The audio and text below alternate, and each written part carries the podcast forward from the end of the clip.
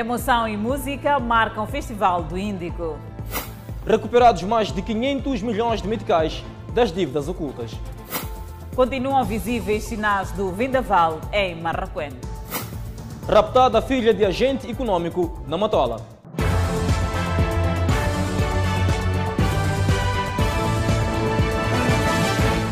Olá, boa noite. Estamos em direto e seguramente em simultâneo com as redes sociais e a Rádio Miramar. A edição especial do Festival do Índico Assista em Casa foi histórica, ultrapassou fronteiras e foi vista no mundo todo. Só nas redes sociais, mais de 100 mil pessoas estiveram ligadas. O mega evento destacou o melhor da música moçambicana. Entra nesta dança aqui, ninguém aguenta. Eu sou de Moçambique e esta é Marabenta. A rainha da Marabenta veio em dose dupla. Cantora, Marabenta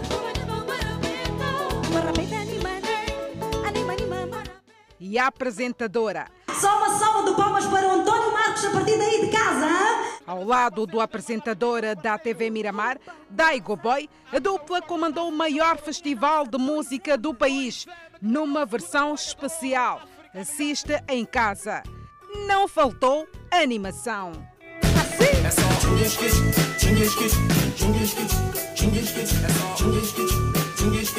Depois de meses parados devido à pandemia da Covid-19, dos bastidores do Festival do Índico, espetáculo de qualidade era tudo que os músicos queriam apresentar para o público.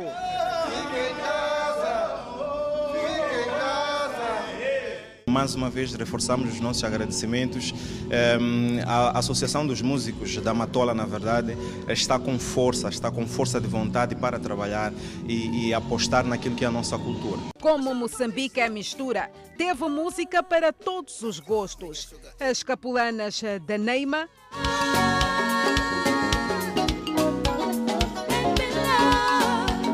a tradição e o respeito aos mais velhos com cota António Marcos.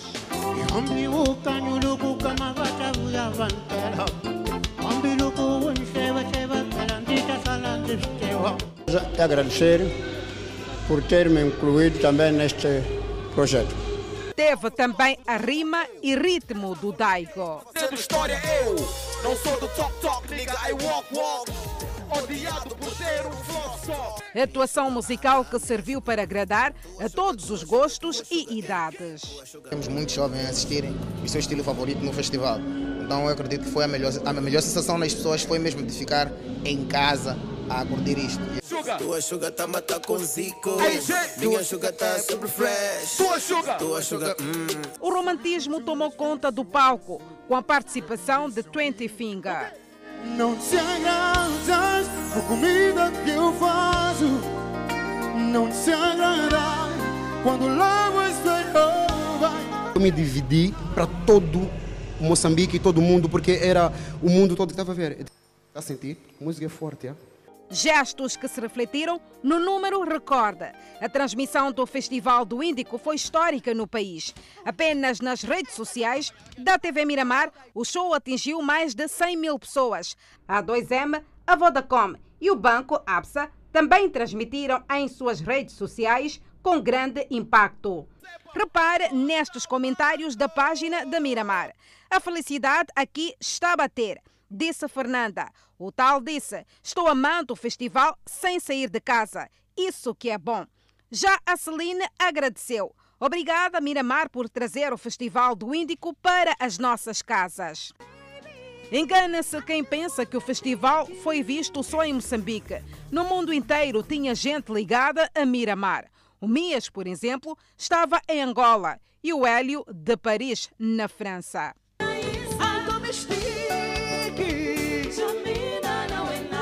Até mesmo os músicos ficaram impressionados. Lorena Inhate já quer carimbar a presença no ano que vem. De facto, há, há- que ter em conta aquilo que é a prevenção, as medidas de prevenção, mas, sobretudo, dando um bom show.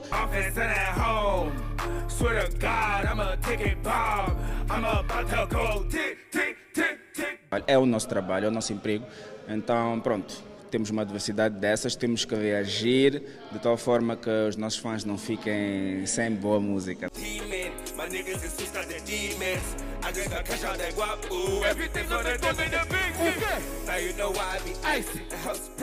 Mais ainda, o festival precisava terminar com chave de ouro. E lá estava ela, Marlene. Trouxe o melhor do ritmo tradicional para brindar o público em casa.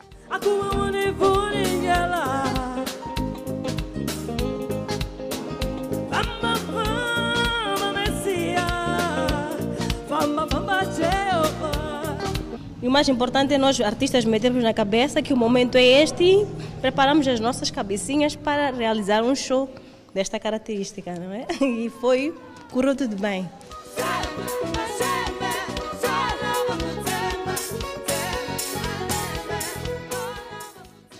Assim fica esta edição do Festival do Índico 2020-2021. Portanto, tem mais. Acreditamos que vai ser um desafio para as próximas edições do Festival do Índico. Acho que é uma marca que vai ficar registrada para cada moçambicano. Apostar em banda, apostar no evento como Festival do Índico, para nós é uma aposta. Garantimos que talvez em 2021, sem dúvidas, venha uma versão diferente e com mais novidades. Um espetáculo para entrar para a história de muita gente, inclusive na vida da dupla que comandou o evento. O calor conseguiu-se sentir, mesmo com a nossa sala vazia aqui presente, conseguimos sentir o calor do público desse lado de casa e só temos que agradecer, é muita gratidão. Cada músico que passou por aqui, acredito que deixou a sua marca. Agradecer os parceiros, Neymar, rapidinho, os parceiros. O Banco AXA. Agradecer também a nossa 2M. 2M que ganhou a segunda medalha de ouro, África, a melhor cerveja nacional.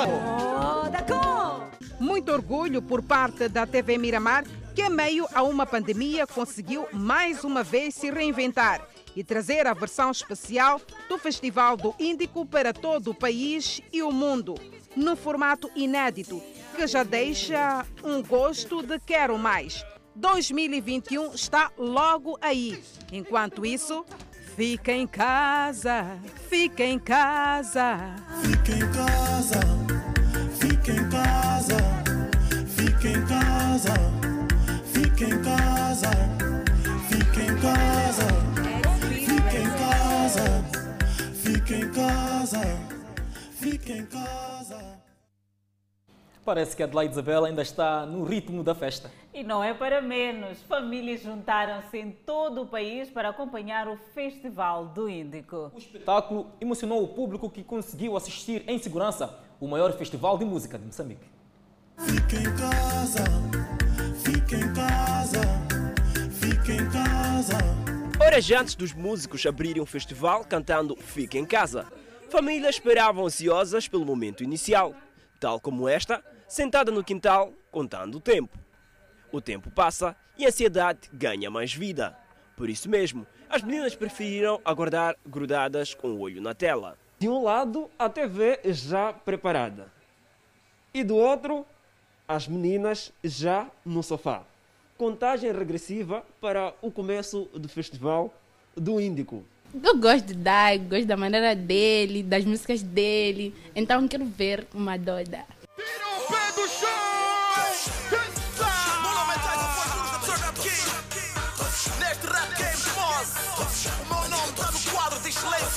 A menina mal sabia que uma das suas cantoras favoritas seria das primeiras a atuar no Festival do Índico. Quero ver Neymar, mas Marlene. São meus cantores favoritos. E se alguém eh, te tirar do sofá, vais aceitar ser? Não, não vou. Para essa família, ficar em casa, sem problemas, mas só na companhia do Festival do Índico. Responsabilidade também, acho melhor mesmo ficarem ligados, né? Ficar em casa, ver o Festival do Índico. Será diferente, mas também será bom. É uma experiência nova. O relógio marca a hora 16. E não é que a ocasião merece até uma nova roupa. Pois é, era um momento ímpar. Horinha do show e as emoções começam a fazer sentir. E claro, tal como se pode ver, a família é a mesma. Mas de tão especial que é esta edição do Festival do Índico, mereceu um novo vestuário, ou seja, um outro dress code. Está a ser maravilhoso, muito bom. Com esta pandemia, epa, é bom, vamos assistir em casa. Vamos ficar em casa assistir, vamos curtir o Festival do Índico. Oh, baby, I just wanna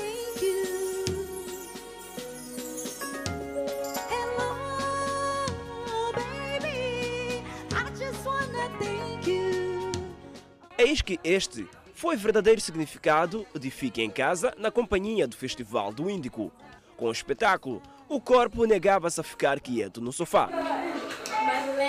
A emoção é grande. Então eu posso dizer, a emoção senti bem, mas epá, a emoção é grande. Irresistível. Assim se pode descrever a qualidade das atuações. Fazer vibrar o público a partir de casa não é tarefa fácil. E essa família saiu do sofá e fez a festa da companhia do Festival do Índico.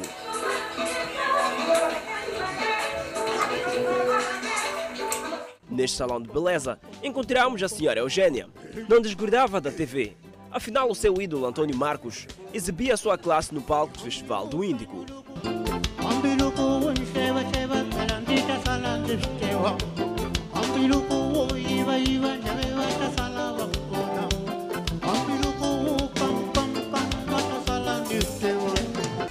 Gostaria que ele repetisse.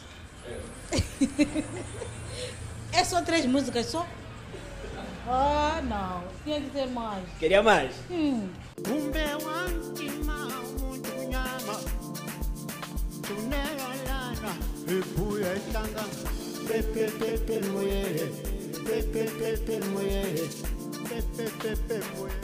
A alegria espalhou-se um pouco por todo o país. Por exemplo, em Cabo Delgado, houve quem não podia ver pela TV, fez uso do telemóvel e ficou conectado ao espetáculo, mesmo a partir da rua, na companhia de amigos. Manecas Pabou, músico em Nampula, também se juntou à família para ver as emoções do Festival do Índico. Da Zambésia e Manica, em casa, na rua, exploraram as emoções do Festival do Índico.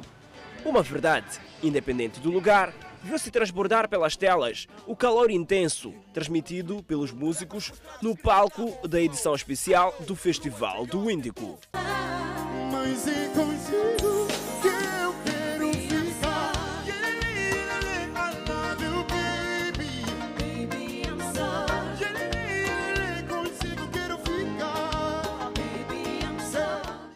Fica a promessa, 2021 temos muito mais. Seguimos com outras notícias. A Procuradoria-Geral da República remeteu acusação contra Manuel Chang e três antigos funcionários do Banco de Moçambique ao Tribunal Judicial da cidade de Maputo. O Ministério Público absolveu outros três arguidos no âmbito do processo autónomo sobre as dívidas ocultas. O antigo ministro das Finanças, Manuel Chang, e três funcionários do Banco de Moçambique acabam de ser provisoriamente acusados pela Procuradoria-Geral da República no âmbito do processo autónomo sobre o caso das dívidas ocultas não declaradas que ocorre na Procuradoria da República na cidade de Maputo.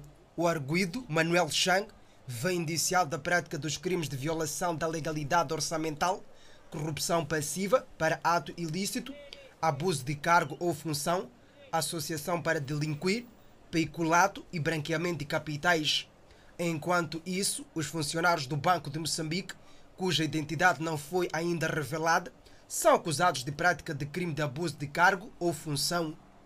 Ainda neste processo, o Ministério Público indica que foi recuperado em dinheiro um valor equivalente a 580 milhões de meticais e uma vivenda na cidade de Maputo que teria sido adquirida por pouco mais de 800 mil dólares norte-americanos. Fica assim concluída a instrução preparatória do processo que estava dependendo da colaboração de vários países, com destaque para a África do Sul, Estados Unidos da América, Reino Unido, Emirados Árabes Unidos, entre outros. Neste sentido, o processo foi hoje remetido ao Tribunal Judicial da cidade de Maputo para os trâmites subsequentes. A Procuradoria indica que esta conclusão não é o desfecho da extradição de Manuel Chang a Moçambique e acrescenta que a sua presença é fundamental para as fases processuais subsequentes.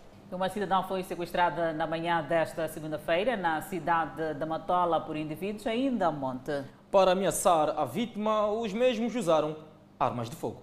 Rapto à luz do dia na cidade da Matola, no bairro Matola Ranhane. A vítima é filha do proprietário deste estabelecimento comercial. Segundo algumas testemunhas, a vítima teria sido sequestrada exatamente nesta rua, logo pela manhã desta segunda-feira. A filha que foi levado às 8 horas, disse a ir à busca da criança dela.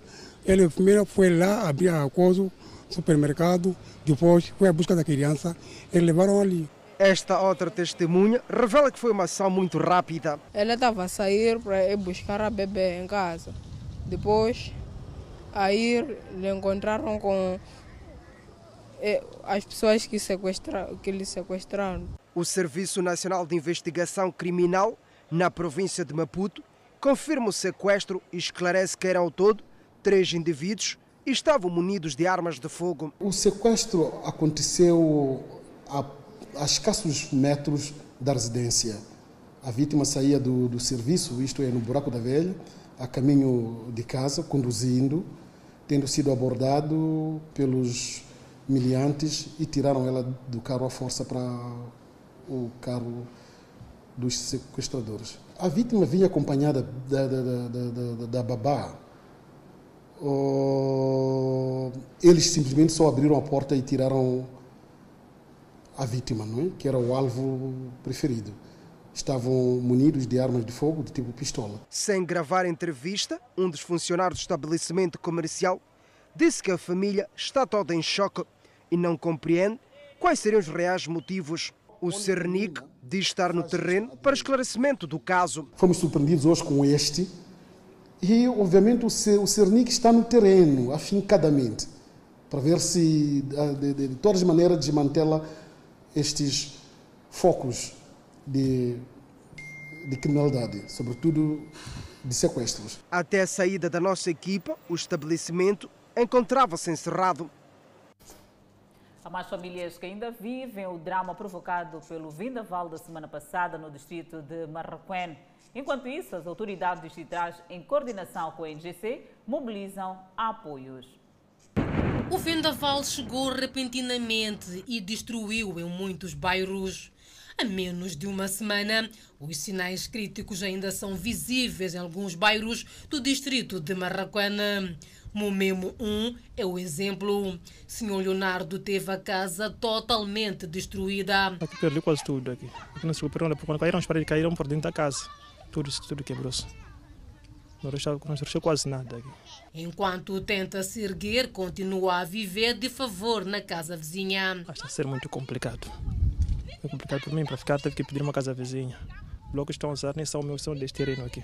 Aqui até as árvores não escaparam à fúria do vento.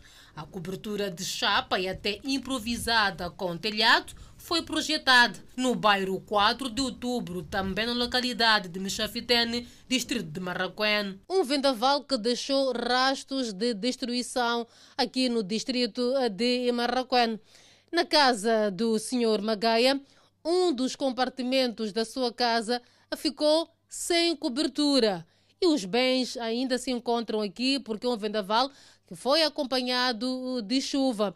Enquanto tentam secar aqui, por exemplo, este colchão, o Sr. Magaia está preocupado porque diz não ter condições neste momento para poder comprar o material que ficou perdido por conta do vendaval. Todos os meus planos estive perdido porque já não nem pensamento o que é que eu podemos fazer, não tinha nada porque só pensamos que rapaz, já estão bem, mas agora só o, o vendaval me, me estragaram meu cabeça. Famílias que tudo precisam para se reerguer. As coisas estão cada dia mais caras. Não está a ser fácil. O distrito identificou 24 casas totalmente destruídas e 85 parcialmente com o vendaval. Neste momento, em coordenação com o NGC, procede à montagem de tendas para as vítimas, enquanto mobiliza apoios em materiais de construção e outros. As necessidades básicas é termos as chapas, mas como estamos com o NGC, está-nos a dar as tendas para alocar nessas famílias neste momento nesta primeira fase. Então vamos procurar tantos parceiros para oferecer mesmo alimentação, aquilo que for possível. Estamos a pedir apoio para essas famílias que estão sendo que foram assoladas por este, por este vendaval. Esta segunda-feira, autoridades do distrito procederam com o levantamento das necessidades das famílias afetadas pelo vendaval. Houve comemorações na Índia devido ao facto de Kamala Harris ter sido nomeada vice-presidente para o próximo ano, neste caso 2021, no governo de Don, ou seja, de Joe Biden. Isto acontece porque a mãe desta governante nasceu naquele país asiático. As raízes de Kamala Harris são uma fonte de orgulho na Índia. Mas Narendra Modi, primeiro-ministro daquele país asiático, pode obter uma recessão mais fria de Biden do que seu antecessor. A Índia tem sido um parceiro importante para os Estados Unidos e, a maneira geral, isso não deve mudar sob a presidência de Biden.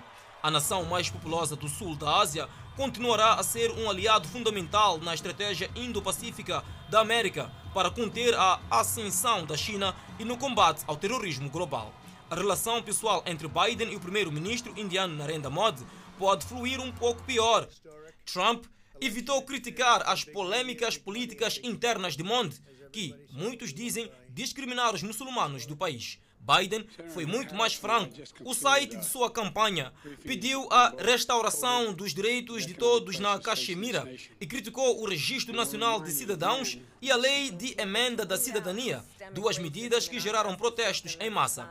A nova vice-presidente Kamala Harris é filha de mãe indiana e também se manifestou contra algumas das políticas do governo nacionalista hindu mas suas raízes indianas provocaram comemorações em massa em grande parte do país.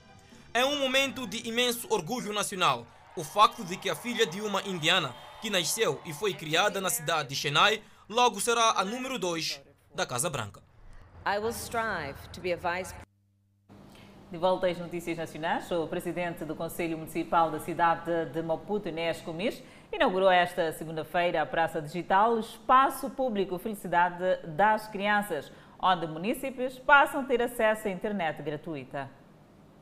Os moradores de Machacane Day passarão agora a ter acesso gratuito à internet com a inauguração da Praça Digital do Espaço Público Felicidade das Crianças. Um projeto que se insere nos esforços da autarquia da cidade de Maputo, que pretende criar em vários pontos praças digitais. No local, poderão ler um jornal online, conferir os e-mails ou até mesmo conversar com um amigo ou familiar, fazer pesquisa, entre outros benefícios que são próprios do que chamamos cidades digitais.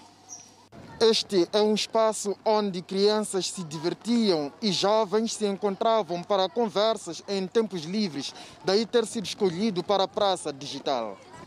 Quando tomamos a iniciativa de tornar este espaço uma praça digital, tínhamos consciência da grande utilidade que ela irá contribuir para o uso das tecnologias de informação e comunicação junto de todos os munícipes em particular é para a camada juvenil, de modo que possam ter acesso às plataformas de comunicação e informação. O presidente do Conselho de Administração do Instituto Nacional das Comunicações de Moçambique quer que os munícipes tirem proveito desta praça digital. Eu quero apelar aos jovens para que façam uma utilização criativa e que não, não usem esse espaço apenas para enviar e receber uma mensagem.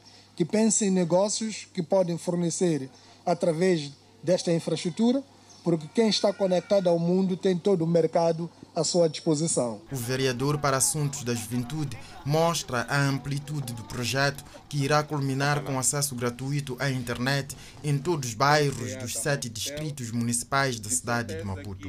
A instalação de 63 praças digitais em igual número de bairros do município de Maputo, com acesso gratuito à internet para os munícipes e, em particular, para a camada juvenil. A inauguração destas praças digitais surge numa altura em que as plataformas digitais e a internet estão a possibilitar aulas virtuais no quadro de limitações das aulas presenciais devido à pandemia da Covid-19. A Eletricidade de Moçambique desmente suposto roubo de transformador de energia elétrica no bairro Congolote, na cidade da Matola.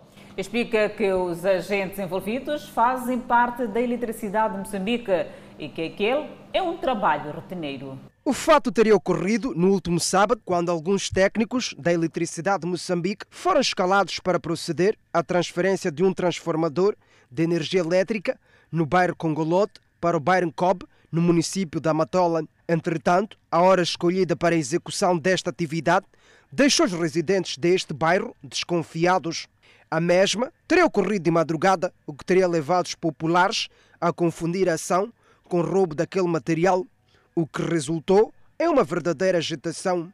Em uma nota, aquela instituição explica que houve um verdadeiro mal-entendido e que os agentes envolvidos são funcionários da Eletricidade de Moçambique devidamente identificados e não só. A Eletricidade de Moçambique esclarece que esta é uma ação rotineira e que a não execução desta ação teria prejudicado vários clientes. Três agentes da PRM, da Esquadra de Congolote, que detinham garrafas de cerveja, estiveram envolvidos e dois técnicos da Eletricidade de Moçambique foram algemados durante a agitação. Um tempo depois, viriam ser soltos. A Eletricidade de Moçambique aprecia a vigilância da população para a boa conservação dos equipamentos elétricos e outros bens públicos. A Associação de Vendedores Informais do Novo Mercado de Laulan, na cidade de Maputo, diz estarem reunidas as condições para a abertura do novo mercado, faltando apenas o aval do município, mediante instalação de terminal e condições de saneamento. Uma infraestrutura que data desde março,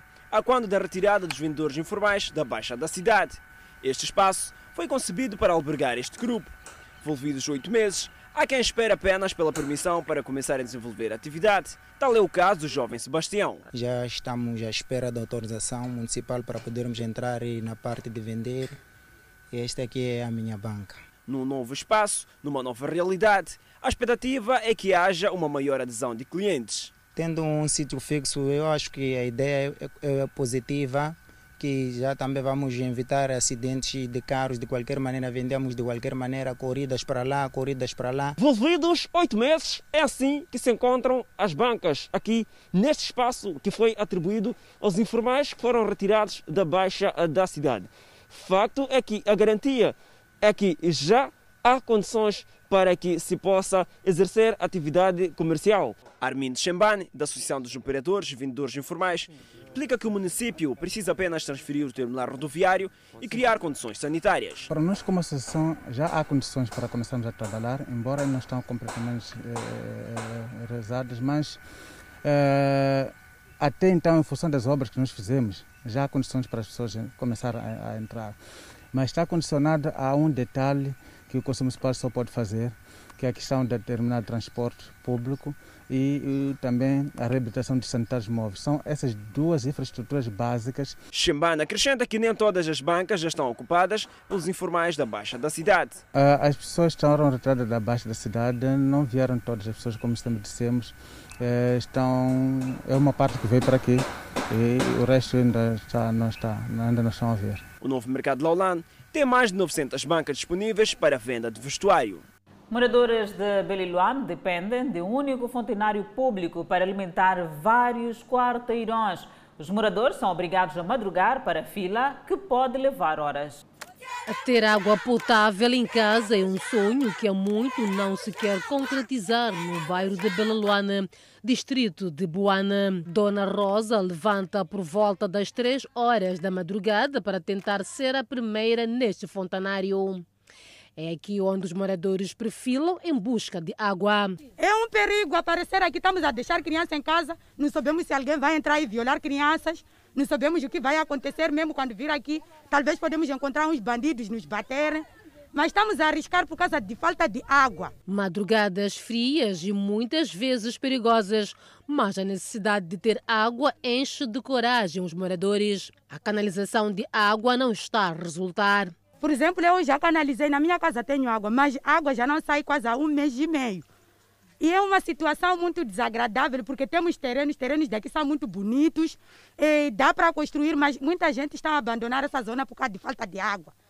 Estamos cansados, queremos água, nós aqui em Belerano queremos água. Baldes perfilados, à espera para tirar água com uma pressão de dar cansaço a qualquer um. São muitas famílias aqui do bairro de Beleluane que dependem apenas deste único fontanário.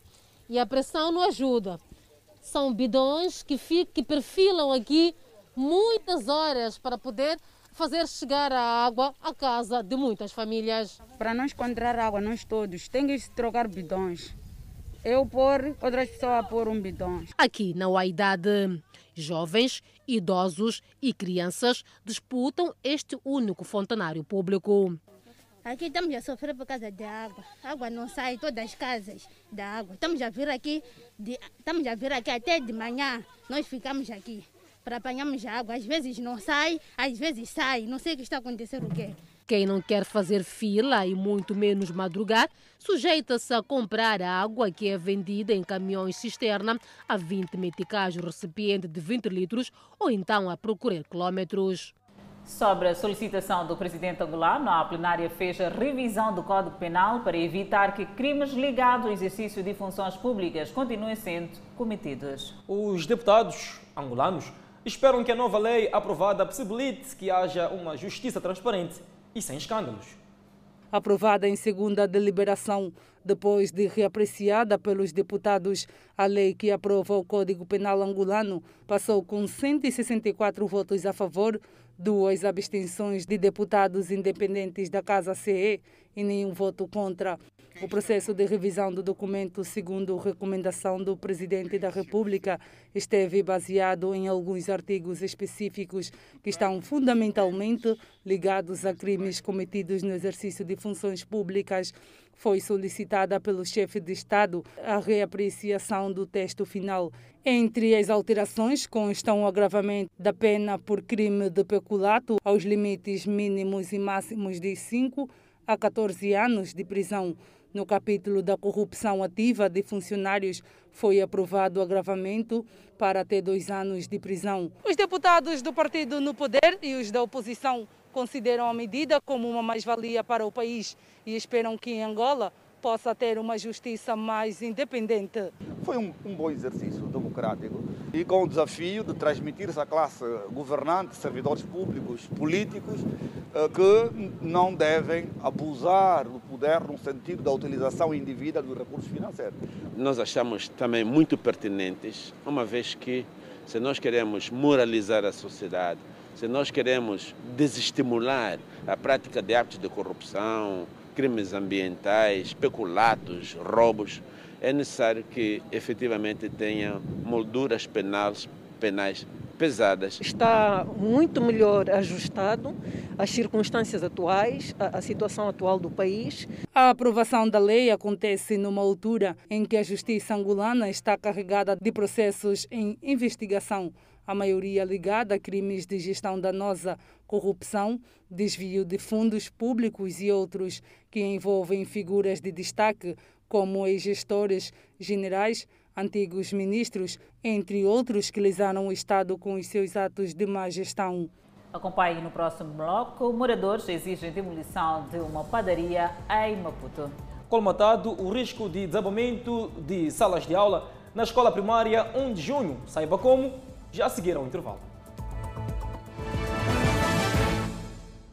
Mobilização de bancos de areia para o chamado buraco de Malhazine, próximo à rotunda de Missão Roca, colmatou definitivamente o risco de desabamento do muro de vedação e de salas de aula da escola primária completa 1 de junho.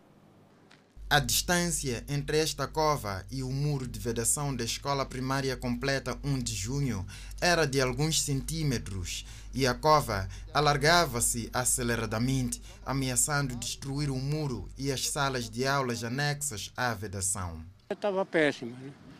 visto que a, a prioridade da escola era quase desabava essa parte do muro, mesmo lá no canto lá. Estava muito mal, péssimo mesmo, que nem as pessoas não conseguiam passar.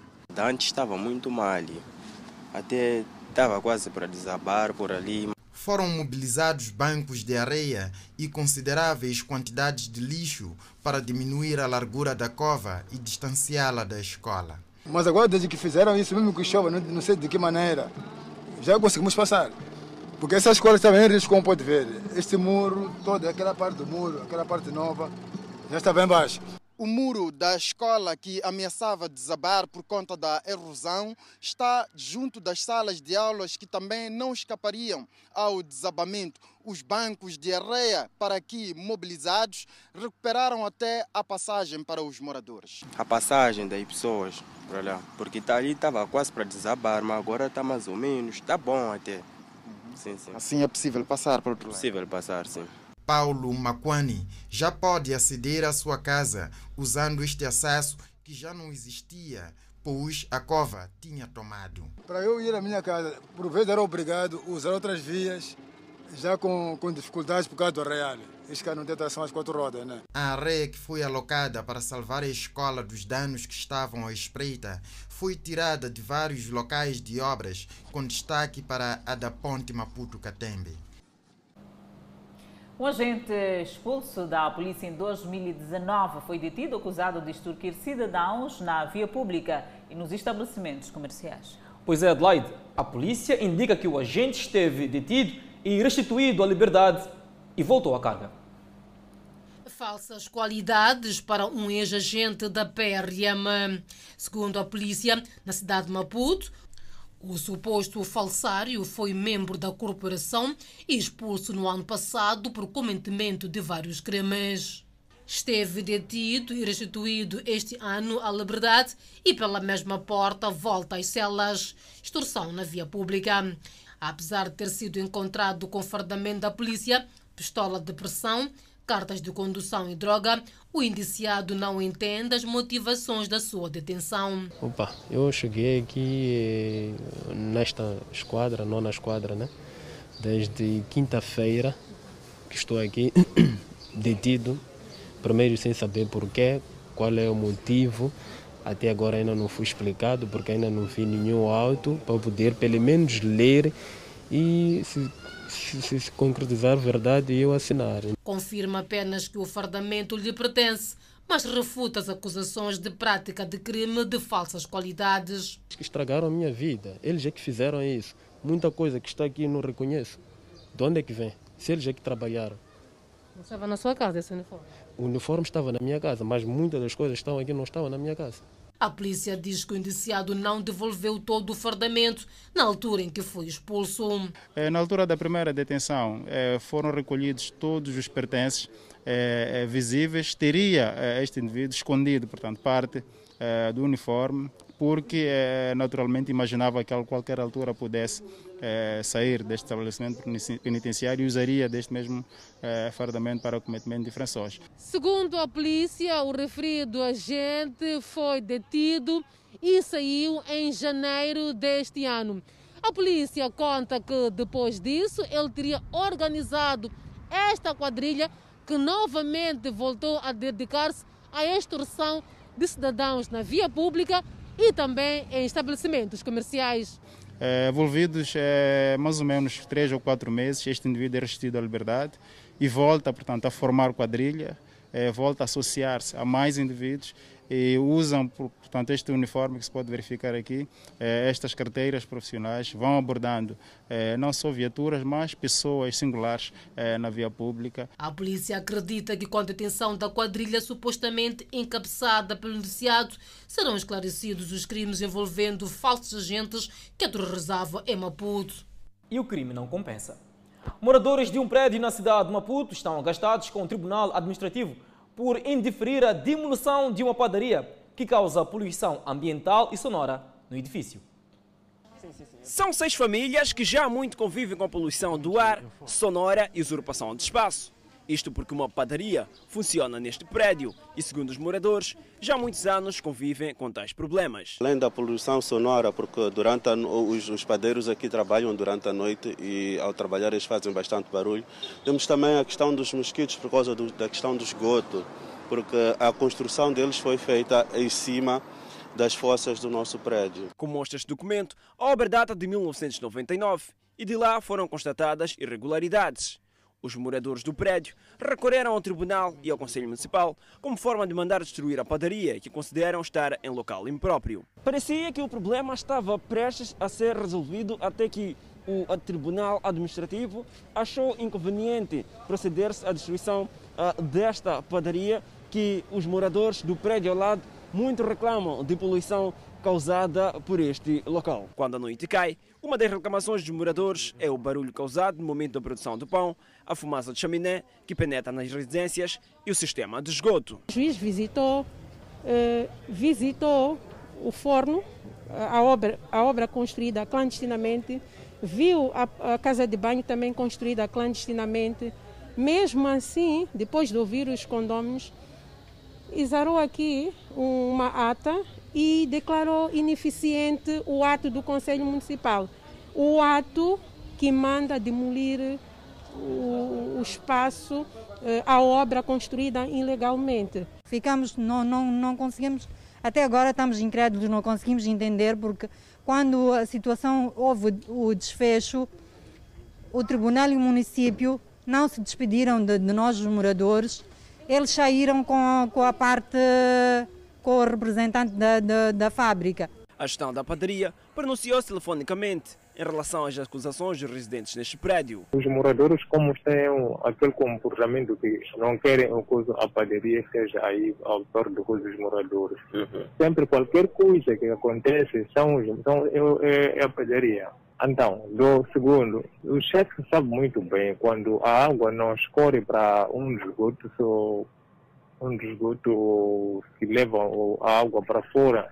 A intenção é de as fontes ficarem cheias. Eu já tive muitos encontros com ele a pedir coisas que vamos lá resolver o assunto uhum. para sairmos do, do problema. Neste momento, a posição dos moradores é que o Conselho Municipal deve avançar com a demolição da padaria. Este é um problema que se arrasta há mais de 20 anos. Promessa feita e promessa cumprida. Há cartões SIM já bloqueados e, como resultado, muitas pessoas aglomeraram-se esta segunda-feira nas diferentes dependências de operadoras de telefonia móvel no país para regularizar o registro. O Instituto Nacional das Comunicações de Moçambique avançou com o aviso para regularização dos cartões de telemóvel e sexta-feira foi o último dia para a regularização dos cartões. Nesta segunda-feira, o que se viu foram pessoas aglomeradas nas dependências de telefonias móveis preocupadas em regularizar os números dos seus cartões já bloqueados durante o fim de semana. O repórter Edson Muyanga acompanhou a aflição. São várias as pessoas que deslocaram-se às dependências de telefonia móvel para regularizar a situação. Os números foram bloqueados, o que significa não podem enviar SMS nem efetuar chamadas, muito menos receber. O que acontece é que essa situação provoca constrangimentos. É, eu recebi uma mensagem da Vodacom a dizer que meu número foi bloqueado por irregularidades. Dizem que tinha que vir para atualizar os meus dados. Que constrangimentos é que isso provocou? Quando recebo ligações, é, quando fazem ligações para o meu número, as ligações não caem no meu número. As pessoas ficam a reclamar do que está acontecendo contigo. Nós, quando ligamos, o teu número está indisponível. Okay. E também mensagens, quando mandam, não recebo. E isso tem me causado vários constrangimentos. Alívio para os que ficaram muito tempo na fila e conseguiram já registrar o número para voltarem a utilizar normalmente. Cheguei de entrar lá, segundo eles dizem que já desbloquearam, então a qualquer momento vai abrir. Okay. Só disseram que tenho que deixar o telefone ligado. Okay, agora, quando é que o número ficou bloqueado? Foi no sábado. No sábado? Sim, sim. Ficou sem efetuar a chamada geral. E isso provocou constrangimentos? É, com certeza, porque tinha um valor que era usar o próximo sábado. E esse valor está na empresa. Então fiquei barrado assim. Para evitar bloqueios dos números, há quem já se antecipa em registrar os números de telemóvel dos filhos. Ah, eu venho exatamente para regularizar essa situação do número que está bloqueado. Os meus filhos menores usam. Ele está registrado em meu nome, então é um constrangimento quando a gente quer falar com as crianças no serviço, então precisamos de fato regularizar esse tipo de situação. O Instituto Nacional de Comunicação de Moçambique pretende, com o registro dos números de telemóveis, evitar crimes como burlas e outras ações criminais executadas com recurso ao telemóvel. Do extremo sul, vamos ao extremo norte do país. 233 famílias afetadas pelo ciclone Kenneth em Pemba receberam esta quinta-feira materiais para a criação de autoemprego. Entre os materiais destacam-se motores de barco, redes, anzóis e cordas. O ciclone Kenneth fustigou o norte do país no ano passado, mas os seus efeitos perduram até os dias que correm. Várias pessoas que dependiam da pesca, por exemplo, para prover de alimento às suas famílias, tiveram os barcos e redes arrastados pelo mau tempo. Para minimizar o sofrimento dessas famílias, o Programa das Nações Unidas para o Desenvolvimento, PNUD, e a União Europeia, em parceria com o Gabinete de Reconstrução pós-ciclones, entregaram em Pemba 13 associações e 40 pescadores artesanais material para a criação do autoemprego. Segundo o representante da PNUD em Moçambique, o apoio visa tirar a vulnerabilidade que o devastador ciclone criou a essas famílias. Além de receberem kits para o autoemprego sustentável, como eu referi há pouco, os grupos mais vulneráveis e afetados pelos desastres naturais estão a ser auxiliados com atividades que geram renda, trabalhos temporários em diferentes modalidades, como reabilitação das infraestruturas comunitárias. Portanto, estamos a envolver a própria comunidade na, nesta reabilitação.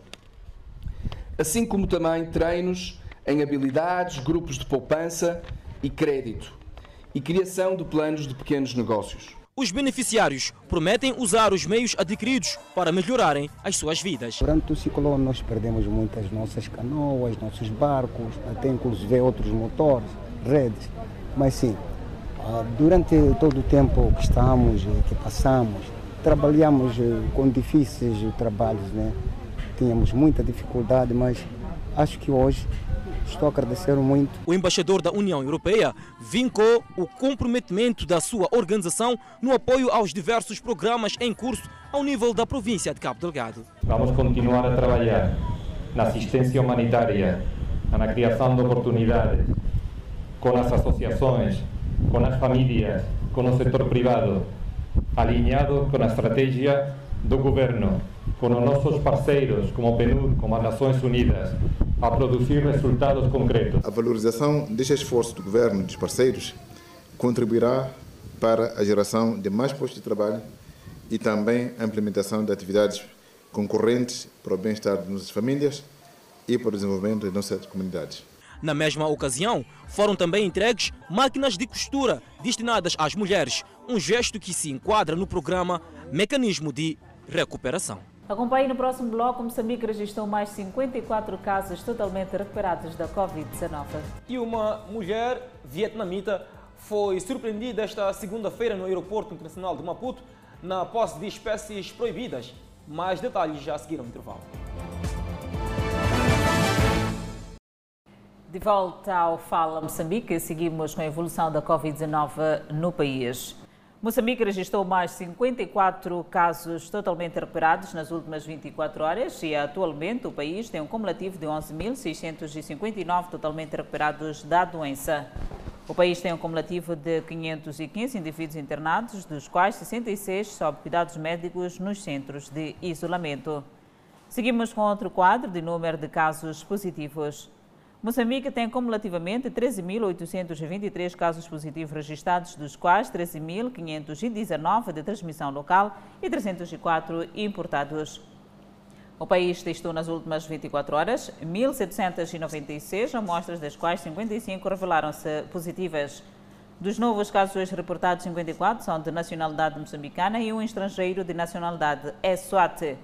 Todos os 55 novos casos hoje reportados resultam de transmissão local. O país tem cumulativamente 99 eh, óbitos devido ao Covid-19 e neste momento o país tem 2.061 casos ativos de coronavírus. E uma mulher de nacionalidade vietnamita foi surpreendida esta segunda-feira no aeroporto internacional de Maputo na posse de espécies proibidas. Trata-se de um crime que resulta da caça furtiva. Dentes e unhas de leão e cornos de rinoceronte que as autoridades policiais descobriram dentro destas duas malas quando esta mulher vietnamita procurava deixar esta segunda-feira o país. A cidadã de 30 anos de idade recusou-se a falar à imprensa, mostrando-se não entender português nem inglês. A mesma vive em Maputo há um ano. No, no, no, no understand.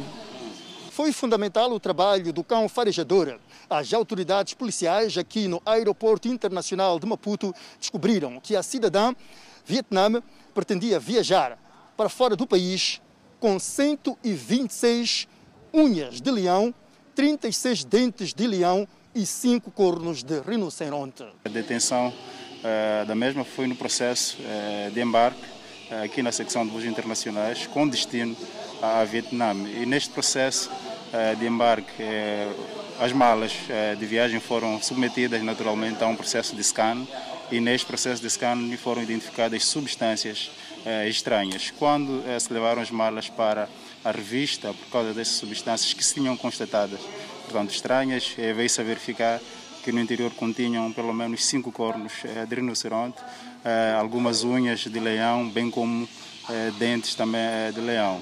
Fazendo-se Portanto, uma reconstituição dessas peças, podemos é, aferir que são, é, num total é, de 12 leões e também cerca de 3 rinocerontes. As autoridades policiais investigam a proveniência das unhas de leão, dentes e cornos de rinoceronte. Até agora não, não conseguimos efetivamente tirar detalhes mais aprofundados mas nós estamos com algumas pistas interessantes. Essas pistas são naturalmente é, alvos de processos e quando se tem pistas alvos de processo é, deve-se manter o caráter sigiloso. Mas já há dados interessantes que podem levar, portanto, a esclarecimento da proveniência destes objetos. Nesta fase da pandemia da Covid-19, as autoridades que fiscalizam no Aeroporto Internacional de Maputo frustraram assim mais uma ação criminosa e garantem que está reforçada a fiscalização para evitar casos semelhantes. Enquanto isso, cresce o número de mulheres que apostam em frequentar curso técnico profissional na província de Inhambane. Serralharia, mecânica, eletricidade e construção civil são alguns dos cursos que até bem pouco tempo eram apenas frequentados por homens. A realidade que agora tem vindo a mudar, pois são cada vez mais as mulheres a frequentar este tipo de cursos associados ao sexo masculino. A nossa equipe de reportagens escalou o distrito de Inhassur, norte de Inhambane, concretamente aqui no Instituto de Formação Profissional Estudos Laborais Alberto Cassimo. Aqui aprende-se um pouco de tudo relacionado com saber fazer. A Sônia Tivani move estas máquinas e aprende a mecânica industrial. Conta que desde ter idade mostra ser apaixonada por este tipo de atividade. Hoje o seu sonho está a tornar-se real. Desde muito, né? Eu sempre fui daquelas que, por exemplo, mesmo lá em casa, quando eu ver algum equipamento estragado, sempre estive curiosa em querer consertar. Então, quando tive essa oportunidade de estar aqui na área de manutenção industrial na mecânica, então me senti bem porque eu vi que é lá onde vou aperceber mais como arranjar uma máquina, como retificar, como fazer a manutenção da própria máquina. Então, me sinto tão bem estando aqui. A Florentina Alexandre é outra mulher que decidiu seguir o seu sonho. Ela é eletricista. Bom, é, é, é um prazer enorme estar aqui. Uh, aqui nós aprendemos de tudo. Aprendemos a fazer instalações residenciais, aprendemos a fazer eh, montagem, controle de motores. Sim. sim Sente-se capaz de fazer uma instalação, portanto, numa casa? Sim, sim, sim. Sou capaz e faço. Sim. Já alguma vez fez uma instalação? Já sim. Que foi por opção ou falta de emprego? Foi opção mesmo. Sim, eu sempre quis aprender eletricidade. Então, esta foi uma oportunidade que eu tive. Estas são apenas duas jovens do universo de tantas outras mulheres que decidiram quebrar tabus e seguir o seu sonho em cursos que muitos denominam como masculinos. Aqui, esse aqui é um, é um sistema automático de abastecimento de água, onde temos dois bolis a fazer o controle. Esta, nesse caso, azul, quando o tanque estiver vazio e a bolha na posição vertical, ela ativa automaticamente o motobomba e começa o processo de abastecimento.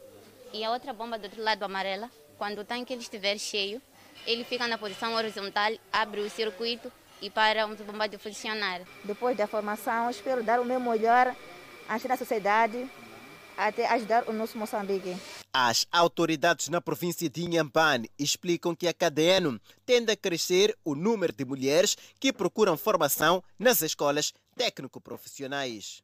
Um ano e nove meses após a passagem do ciclone Idai, foi reinaugurado o Templo da Igreja Universal do Reino de Deus na cidade da Beira. O sentimento de satisfação pela reinauguração do templo foi partilhado pelos crentes. A 14 de março de 2019, a Igreja Universal do Reino de Deus viu seu templo inaugurado em maio de 2017, completamente destruído pelo ciclone Idai, que festigara a cidade da Beira. Passado um ano e nove meses, o templo da Iurde na Beira apresenta-se com uma nova imagem, depois de beneficiar de obras de reconstrução resiliente. José Guerra, presidente do Conselho de Direção da IURD, que procedeu ao corte da fita, simbolizando a reinauguração deste templo, disse que apesar da igreja ter sido destruída pelo ciclone Idai, a Universal Moçambique não se coibiu de participar no movimento de apoio às vítimas. Graças a Deus, conseguimos reerguer o templo e hoje testemunhamos esse facto. Em meio a tanta destruição, a Igreja Universal do Reino de Deus fez todo o esforço possível para de algum modo apoiar os afetados pelo ciclone, através da realização de campanhas de arrecadação de produtos não perecíveis, foi possível proceder à doação de 378.385 toneladas, portanto, de produtos alimentícios, roupa, vários litros de água e uma infinidade, portanto, de produtos. A secretária de Estado em Sofala felicitou a Igreja Universal do Reino de Deus pela sua participação no apoio às comunidades vítimas do ciclone Idai e, ao mesmo tempo, por ter conseguido reerguer o seu templo. E este é um exemplo de resiliência. Juntaram as forças, os crentes contribuíram, os amigos contribuíram. Um ano e nove meses depois, estão aqui para mais uma vez dizer que nós vencemos. Ele deixou marcas, o Idai, sim, deixou marcas, mas também a vossa força está aqui, colocando a sua marca. Convidados a participar na cerimónia, os representantes do Conselho Cristão e da Comunidade Islâmica de Moçambique mostraram sua satisfação por terem o privilégio de participar na reinauguração do templo. A nossa união, a nossa irmandade, solidariedade é sinal de, de tudo que vimos agora e a reinauguração da igreja era mesmo um imperativo, né, porque nós vimos como foi que desabou a igreja e estão de parabéns todos. Estamos de parabéns. O sentimento de satisfação pela reinauguração do templo foi partilhado pelos membros da IURD na Beira, que não viam o momento de voltarem a assistir os cultos neste espaço. É uma bênção que o templo agora já está erguido depois do ciclone Idai. Não foi fácil, mas foi possível. Graças a Deus, com o poder de Deus, tudo aconteceu. Quando olhamos agora para a infraestrutura, do jeito que está, do jeito que se apresenta, temos que dar graças a Deus e louvar. Né? Este é o salão de cultos da Igreja Universal do Reino de Deus, depois de beneficiar de uma nova reconstrução e que a capacidade de perto de mil pessoas, mas respeitando o protocolo da saúde. No que tange as medidas de prevenção da Covid-19, apenas 150 pessoas é que têm o direito a cada culto, respeitando efetivamente o distanciamento social. Na ocasião, o presidente do Conselho de Direção da Universal Moçambique lançou um movimento de solidariedade em apoio às vítimas do terrorismo em Cabo Delgado e ainda ofereceu às referidas comunidades perto de 2 mil máscaras e fardos de roupa que deverão ser entregues ao INGC, que por sua vez fará chegar aos necessitados naquela província nortenha. E acompanhe no próximo bloco. Flórida prepara-se para o furacão ETA. Notícias a acompanhar logo após o intervalo. Até já. Seguimos agora com as notícias internacionais em destaque. Antes do intervalo, autoridades da Flórida despacharam mais de 24 caminhões-tanque com aspiradores gigantes para absorver água das ruas inundadas antes da chegada da tempestade ETA. Os caminhões estiveram a trabalhar 24 horas nos últimos dias, desobstruindo as ruas de bairros sem drenagem adequada. Os veículos foram retirados das estradas antes que o furacão ETA atingisse a região de Loa Metcumbe Cay, na Flórida, no final de domingo, fez saber o Centro Nacional de Furacões dos Estados Unidos da América.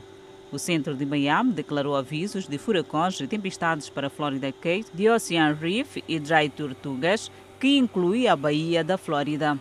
O furacão ETA teve ventos que atingiram 100 km por hora na noite de domingo e centrou-se a cerca de 45 km a leste-nordeste de Marathon, na Flórida, a 115 km a leste-nordeste de Key West. Ele movia-se para oeste-norte a uma velocidade de 22 km por hora. 27 pessoas morreram e mais de 100 continuam desaparecidas, muito delas no deslizamento de terra em Sá Cristóbal Vera Paz, avança autoridades da Guatemala. Imagens de drones mostraram a extensão da devastação na aldeia de Queija, onde pelo menos cinco corpos foram retirados da lama. As equipes de busca da Guatemala primeiro tiveram que superar vários deslizamentos de terra apenas para chegar ao local onde as autoridades estimam que cerca de 150 casas foram devastadas. Foram criadas pontes aéreas para permitir que helicópteros levem ajuda para a área. A comunidade indígena de cerca de 1.200 residentes consistia em casas simples de madeira e telhados de zinco presas à encosta da montanha. Após a chuva torrencial trazida pelo ETA, cerca de 60 mil pessoas foram evacuadas em todo o país. O departamento de Quiché tem o maior número de mortes já confirmadas. O furacão ETA atingiu o continente na terça-feira como um furacão de categoria 4, antes de se tornar uma depressão tropical e as autoridades de Panamá ao México avaliam os danos causados por enchentes e deslizamento de terra após dias de chuvas torrenciais. E da América Latina seguimos para a Europa. Centenas de manifestantes se reuniram no centro de Zagreb em protesto contra medidas impostas pelo governo para combater o coronavírus, alegando que a pandemia é uma farsa. A imprensa croata informou que havia cerca de mil pessoas no comício. Os manifestantes pediram o desmantelamento da força-tarefa governamental contra o coronavírus e disseram ser contra o uso de máscaras. Não há pandemia. As pessoas têm medo de algo que não existe. E essa é a minha opinião. Não estamos satisfeitos com as medidas, principalmente com o uso de máscaras. Trabalho na área de hospitalidade e estamos arrasados. O ministro do Interior, Davor Bosnovic, disse que os organizadores podem enfrentar consequências legais porque o encontro não está de acordo com as medidas antivírus. A Croácia registrou infecções crescentes nas últimas semanas. No domingo, as autoridades de saúde confirmaram 2.543 novas infecções e um número recorde de 42 mortes nas últimas 24 horas. No total, houve 64.704 infecções e 752 mortes, de acordo com a Universidade John Hopkins. Convidamos a um breve intervalo, mas antes a previsão para as próximas 24 horas. Pemba, 31 de máxima, 22 de mínima. Lixinga, 30 de máxima, 15 de mínima. Nampula, 34 de máxima, 21 de mínima. Já no centro do país, Tete, 42 de máxima, 26 de mínima. Em Quilobana, 35 de máxima, 24 de mínima. Chimoio com 32 de máxima. Beira com 30 de máxima. Vilancourt com 31 de máxima. Inhambane, 32 de máxima. Xaxai, 28 de máxima. Maputo também com 28 de máxima, 21 de mínima. Previsão de chuva. A ministra da Cultura e Turismo, Edelvina Materula, está confiante na reativação do desenvolvimento do turismo nacional com a retoma da emissão dos vistos para os turistas. Da Covid-19 estagnou a atividade do setor de hotelaria e turismo no país. Como consequência, muitos trabalhadores foram despedidos. Com a retoma da emissão dos vistos de turismo, a titular da pasta da Cultura e Turismo acredita no fluxo desejado do movimento turístico no país. Com a reabertura do, da emissão dos vistos, uh, dos vistos do, do, turismo, esperamos naturalmente aumentar o fluxo do, do turismo, permitir que o turismo venha acontecer também a nível internacional e foi por isso que se estabeleceu ou que voltamos a, a, a emitir os vistos de turismo também nos, nos postos fronteiriços. Naturalmente que este é um passo, mais passos teremos que dar, porque, como todos sabemos, estamos a viver uma crise nunca antes vivida no setor e todas as ações de marketing são de extrema importância para que o nosso país volte a, a ter os números de turismo que vínhamos a ter. Uma crise provocada pela pandemia viral que o governo procura encontrar soluções para desenvolver o turismo no país. Isto é uma crise a nível mundial, mas estamos a tomar as medidas para que o, o turismo volte a acontecer. Esta é uma medida, mas já estamos também neste momento a trabalhar uh, no, no, no e-Visa, no, no, no visto eletrónico, que será outra, outra grande medida. Se repararmos e analisarmos, vamos ver que em 2018 tivemos um grande pico de entradas internacionais. Este foi o ano que implantamos a, a, o visto, o visto de, de, de, de fronteira em 44 postos fronteiriços. Ora, aqui atingimos cerca de 1 milhão e 700 uh, turistas internacionais. Um número que se pretende superar nos próximos meses, segundo a ministra. Se uh, conseguimos atingir este número e este ano baixamos cerca de 95% uh, de, de, de, de, movimento, uh, se conseguirmos atingir este número no, nos próximos tempos, já estaríamos muito felizes. O objetivo é ultrapassar. É para lá que caminhamos e acreditamos que vamos conseguir. Muitos hotéis e instâncias turísticas que estavam de portas fechadas tendem agora a retomar as atividades e recuperar o tempo. O Fala Moçambique fica por aqui, num dia em que destacamos o Festival do Índico que moveu massas de relembrar que o festival ainda se faz disponível, Adelaide Isabel, através do YouTube. E se gostou de uma das nossas reportagens ou pretende rever a presente edição do Fala Moçambique na sua inteireza, pode fazê-lo, tal como dissemos, nas redes sociais, com maior destaque para o Facebook e YouTube. Muitíssimo obrigado pela atenção dispensada e nós voltamos amanhã.